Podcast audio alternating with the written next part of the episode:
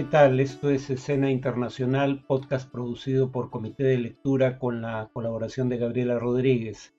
Comienzo con las noticias del día. La principal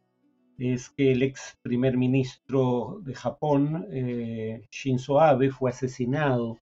eh, este viernes durante eh, su campaña para ser elegido como senador. recibió dos disparos en la ciudad de Nara, antigua capital del Japón, y una vez trasladado a un hospital local no, no daba señales de vida. fue durante un discurso eh, de campaña, el detenido de 41 años, nativo de esa ciudad, Nara, eh, era un antiguo eh, miembro de las Fuerzas de Autodefensa, que es como se llama las Fuerzas Armadas en Japón, porque el Estado japonés renunció después de la Segunda Guerra Mundial a la guerra salvo en legítima defensa. La persona capturada portaba un arma de fabricación casera eh, afirmaba que AVE era parte de una organización a la que eh, consideraba políticamente peligrosa, aunque no dijo a qué organización se refería. Eh, y una vez registrada su vivienda se, determinó que tenía otras armas de fabricación casera. Shinzo Abe probablemente ha sido el político más importante del Japón desde la Segunda Guerra Mundial cuando menos fue el primer ministro que gobernó durante más tiempo, primero entre 2006 y 2007 y luego entre 2012 y 2020, y hubiera podido continuar en el cargo de no mediar problemas de salud. Eh, una vez resueltos los mismos, eh, digamos, eh, intentó volver a la política como senador, que es, digamos, en la campaña para el cargo que, digamos, se produjo el, ataque. Y fue mentor de los sucesores que tuvo en el cargo de primer ministro, primero Yoshihide Suga y luego Fumio Kishida, eh, ninguno de los cuales tuvo su suerte en el cargo. Además, habría que recordar que el Partido Liberal Democrático ha gobernado de manera virtualmente ininterrumpida Japón desde el final de la Segunda Guerra Mundial, eh, partido del cual era líder indiscutido, eh, o fue durante mucho tiempo salvo un breve interregno en que gobernó la oposición del Partido Demócrata, el Partido Liberal Democrático ha gobernado virtualmente todo el tiempo desde la Segunda Guerra Mundial. Eh, fue conocido en el gobierno por eh, el intento de tener una política exterior y de defensa, digamos, más asertiva. Era considerado un halcón, aunque no promovió el cambio de las normas establecían que solo podía usarse las Fuerzas Armadas en legítima defensa, o sea que Japón bajo cualquier otra circunstancia renunciaba a la guerra como medio para dirimir conflictos políticos. Eh, sin embargo, sí eh, logró aprobar que las fuerzas de defensa japonesas pudieran participar no en misiones de combate, pero sí en otro tipo de misiones fuera de su territorio. En Colombia, Alejandro Gaviria fue eh, designado por el presidente electo Petro como ministro de Educación. Eh, Petro lo anunció eh, a través de un mensaje en Twitter donde decía que, entre otros, tenía como retos de su sector lograr una educación pública, una educación superior pública y gratuita, conseguir centros de excelencia universitarios públicos centrados en investigación, aumentar sustancialmente el número de niños y niñas en el preescolar, lograr la expansión de la educación que cubra las regiones más olvidadas y emprender la marcha hacia una sociedad del conocimiento. Gaviria fue rector de la Universidad de los Andes, una de las más reconocidas de Colombia, y fue ministro de Salud de Juan Manuel Santos, un presidente conservador del fin de Uribe, pero que rompió con Uribe a raíz de eh, la suscripción del acuerdo de paz con las FARC, la suscripción a la que se opuso Uribe. Eh, Gaviria había sido derrotado en la campaña electoral pasada por Sergio Fajardo en las primarias de la coalición Centro Esperanza, y una vez que esta coalición no pasó segunda vuelta, eh, mientras Fajardo intentó eh, conversaciones con Rodolfo Hernández, el candidato rival de Gustavo Petro, que finalmente desestimó la posibilidad de un acuerdo, Gaviria había apoyado a Petro en segunda vuelta. Y esta designación refuerza la tendencia a un, eh, digamos, un gabinete más bien moderado, cosa que es eh, comprensible teniendo en cuenta que la, coalición de Petro no tiene mayoría en ninguna de las cámaras del Congreso y este tipo de designaciones le permitirían hacer alianzas para conseguirlo. ¿no? Eh, aparte de Gaviria, como digo, hay otros nombramientos que dan el indicio de que busca un gabinete de amplia base y eh, progresista pero moderado. Por ejemplo, José Antonio Campos, docente de la Universidad de Columbia y es exsecretario ejecutivo de la CEPAL, fue nombrado ya ministro de Hacienda. Álvaro Leiva Durán, un político conservador, pero que participó en las mediaciones eh, para los diálogos que llevaron al acuerdo de paz, eh, estaría al frente del Ministerio de Relaciones Exteriores y ha nombrado mujeres con un alto perfil público en los Ministerios de Salud, Agricultura y Medio Ambiente. En España, finalmente, eh, el Tribunal Constitucional por primera vez estableció, y habría que recordar que el Tribunal Constitucional español es tenido como uno particularmente conservador para estándares europeos, por primera vez, repito, eh, determinó que todo acto de discriminación contra personas transgénero por motivos de esa identidad de género eh, constituye una violación a derechos garantizados por la Constitución española. La sentencia se da a partir de la demanda de una persona transgénero que acusó a su, a su empleador de despedirla a causa de su identidad de género, si bien el tribunal desestimó la, la demanda, porque no la consideró no considero que la imputación hubiese sido demostrada. Digamos, el fallo, sin embargo, se tomó la molestia de apuntar que, de haber sido el caso, eso hubiera constituido una violación de las garantías constitucionales. ¿no? Específicamente, el, el tribunal dice que la identidad de género es una circunstancia que tiene que ver con el libre desarrollo de la personalidad, íntimamente vinculada al respeto de la dignidad humana y cuando no se ajusta a parámetros heteronormativos clásicos, es decir, ahí donde identidad de género y sexo de la persona no son absolutamente coincidentes, eh, puede haber un individuo, puede ser eh, al individuo acreedor de una posición de desventaja social históricamente arraigada. Eh, el Tribunal Constitucional Español se remite al artículo 14 de la Constitución de ese país que establece que todos los ciudadanos son iguales ante la ley y que no puede haber discriminación por motivo de raza, sexo, religión, opinión o cualquier otra condición o circunstancia personal o social. Y esto último, eh, en una interpretación, digamos, eh, más bien amplia del concepto, dice que esto puede entenderse como una cláusula abierta que permite la inclusión de la identidad de género entre las características protegidas. Además, cita eh, la interpretación que de la Carta Europea de Derechos Humanos sobre esta materia había hecho en su momento el Tribunal Europeo de Derechos Humanos. En cuanto al tema de análisis para hoy es eh, la renuncia forzada, habría que añadir, de Boris Johnson al cargo de primer ministro del Reino Unido, de la Gran Bretaña e Irlanda del Norte. Sería el nombre completo del Estado. Eh, habría que recordar que eh, si bien más de uno de los escándalos en los que se vio involucrado Johnson no son necesariamente escándalos de gran envergadura, no son casos de corrupción necesariamente, por ejemplo, eh, sin embargo, el tema es que cuando se eh, dan a conocer públicamente los escándalos, mentía sistemáticamente para protegerse, ¿no? Y desde antes incluso dedicarse a la política. Por ejemplo, siendo periodista, perdió su primer trabajo en el diario Times eh, por inventar una cita. Eh, siendo editor de, The Spectator, se le puso condición para nombrarlo en el cargo que eh, renunciara a cualquier pretensión de postular al Congreso y postuló al Congreso. siendo miembro del gabinete en la sombra del Partido Conservador cuando éste estaba en la oposición, fue destituido de ese cargo eh, por mentir respecto a un affair, ¿no? a una de sus múltiples infidelidades. Cuando fue alcalde dijo que no iba a ir a presentarse en las elecciones de 2015, lo dijo de manera reiterada, pero lo hizo.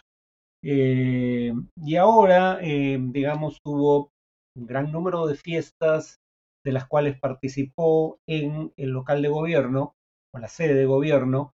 cuando la gran mayoría de sus eh, compatriotas, por decisión de su gobierno, estaban confinados en bajo cuarentena, imposibilitados de hacer lo mismo que él hacía. Y aquí fue probablemente el caso más patético,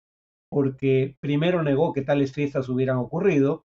eh, luego dijo que si bien ocurrieron, no sabía del hecho, luego dijo que sabía del hecho pero no estuvo presente,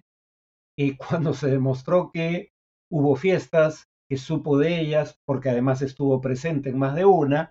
dijo que no era consciente de, que el evento pudiera ser calificado como una fiesta. Eh, el último caso es uno en el cual eh, nombra eh, como segundo al mando de la bancada conservadora en el Congreso a un político que tenía acusaciones de acoso sexual contra hombres. Primero dijo que no sabía de las acusaciones, luego un vocero de su gobierno dijo que eh, no había habido una investigación formal, finalmente se estableció que sí había habido una investigación formal y que Boris Johnson estaba informado del hecho, ¿no? Este fue, eh, digamos, el último de los múltiples casos de mentiras flagrantes en que fue descubierto. Por eso la, revista The Economist decía respecto a él eh, porque les llama la atención, ¿no? Dados los antecedentes. La revista The Economist dice, nunca pretendió ser otra cosa que un cínico hambriento de poder. Nadie puede decir que no fue advertido sobre Johnson. Y esto en relación a los congresistas conservadores que ahora se rajan las vestiduras por su conducta. Eh, lo que sugiere la revista es que cuando la opinión pública abandonó mayoritariamente a Johnson, un político eh, que hasta ese momento era una garantía de triunfos electorales, de pronto eh, surgió esta indignación fingida, según la imputación de la revista, eh, por parte de una proporción considerable de congresistas del partido del primer ministro. digamos, protestas que, según la revista The Economist, tenían la sinceridad del capitán Renault en la película Casablanca que es un policía, eh, digamos, del régimen de Vichy cuando Francia estaba ocupada durante la Segunda Guerra Mundial por Alemania eh, y que era un eh, policía corrupto. Porque por ende lo toleraron hasta ahora, por lo que ya había anticipado, porque parecía ser un político capaz de ganar elecciones. Por ejemplo, ganó la de 2019 con 43.6% de la votación, eso es alto para estándares eh, históricos en Gran Bretaña y obtuvo la, mayoría parlamentaria más amplia desde 1987. Em, ahora, sin embargo, eh, una encuesta de YouGov eh, no solo indicaba que su gobierno tenía una mayoría en contra, sino que Boris Johnson era aún más impopular que el propio gobierno que presidía. Según la encuesta de YouGov, 60% desaprobaba el gobierno eh, que hacía Johnson, pero 71% desaprobaba la figura de Johnson como político. La otra cosa que, digamos, eh, ayuda a explicar su triunfo por un amplio margen en 2019 es que dijo, prometió y parecía haber cumplido con esa promesa de que él sí iba a poner fin al proceso del Brexit. Es decir, con él el Reino Unido sí iba finalmente a abandonar la Unión Europea tema respecto al cual las eh, contorsiones de la posición del laborismo bajo Jeremy Corbyn eh, eran dolorosas de solo ver. ¿no? Eh, no era capaz de tomar una posición clara y firme porque su partido estaba dividido en torno al tema. Lo que se puede decir en favor de Johnson es que su partido también estaba dividido en torno al tema, pero él logró sacar adelante la propuesta del Brexit contra viento y marea, desplazando electoralmente de esa manera a la derecha radical británica, el UKIP, el Partido por la Independencia del Reino Unido, que había hecho de el abandono de la Unión Europea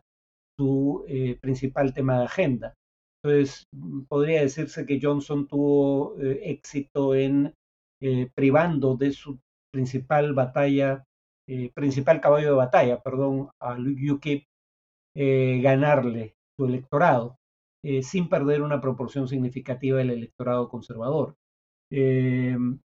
Pero ahora ya no queda tan claro que el Brexit se haya producido de una vez por todas como sostuvo iba a ser eh, Johnson. Eh, básicamente la impopularidad de Johnson, como digo, aparte del tema de sus constantes mentiras, tiene que ver con el hecho de eh, que el desempeño económico del Reino Unido desde el Brexit, desde el referendo, de hecho, no desde que se produjo la salida de la Unión Europea, sino desde el referendo que aprobó la salida en 2016, ha tenido un deterioro significativo. La inversión viene cayendo desde el, referendo que aprobó eh, la salida de la Unión Europea, primero por la incertidumbre respecto a cuáles iban a ser los términos eh, del Brexit, y luego porque el Brexit eh, está demostrando tener efectos adversos, ¿no? Contra lo que habían prometido los políticos partidarios del mismo. Por ejemplo, la libre esterlina solo eh, desde entonces, desde el Brexit, ha perdido más de un 15% de su valor. Eh, y eso, porque encarece las importaciones, ayuda a explicar que el Reino Unido, eh, en un contexto de inflación internacional por factores como la menor producción y la ruptura de cadenas de suministros como consecuencia de la pandemia, y la subida del precio de petróleo, alimentos y fertilizantes como consecuencia de la guerra en Ucrania, habiendo ya una inflación internacional elevada de 8.1%, si no me equivoco, en la zona euro, 8.6% en Estados Unidos, que además había tenido un incremento dramático en el gasto público, la inflación es aún mayor en el Reino Unido, por medio punto respecto a Estados Unidos, que repito, entre los países desarrollados era el que tenía la inflación más alta, solo después de eh, el Reino Unido. El Reino Unido tiene una inflación anualizada de 9.1% y además desde el Brexit el comercio eh, del Reino Unido con la Unión Europea se había reducido, cosa que cabía esperarse dadas las nuevas fricciones y aranceles establecidos por el abandono del mercado común,